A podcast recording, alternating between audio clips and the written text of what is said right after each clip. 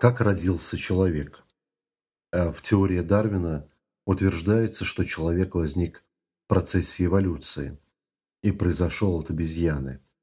И многие люди, смотря на обезьян и на людей, задают достаточно справедливый вопрос, где то изменение, которое позволило стать человеком? Где те мутации на морде обезьян, которые бы стали похожими на людьми? Должен быть промежуточный этап, как утверждают противники теории эволюции Дарвина. Да, действительно, мутации происходили, но мутации ведь не всегда внешне заметны, хотя и более привычны. есть мутации внутренних органов, которые тоже происходят. Так вот, много лет назад, примерно около 10 тысяч, произошла значительная мутация одного из белков, генетическая мутация. Белок научился скрепляться с другим белком, приклеиваться в процессе жизни индивидуума. Это глобально изменило ситуацию психики.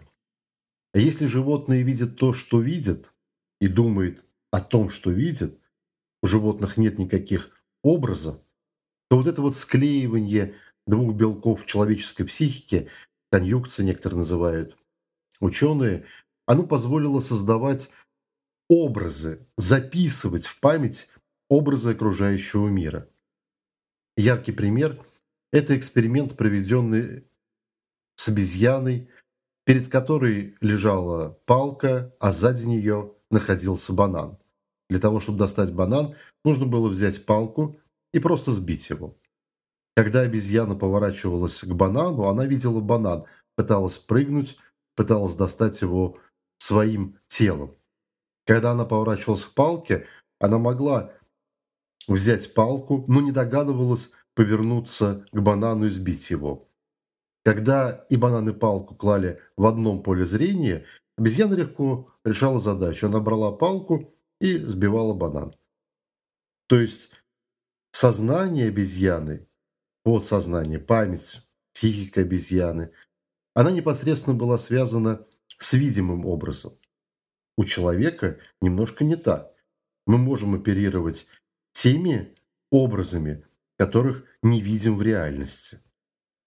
Мы можем это назвать, что человек имеет некоторую карту реальности, которая была отражена в искусстве, в языке, в музыке. Это образы, которые создаются в психике человека.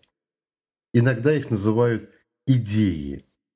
Вот это и есть главное отличие. У человека есть идеи, а у животных нет. Человек родился тогда, когда появились идеи.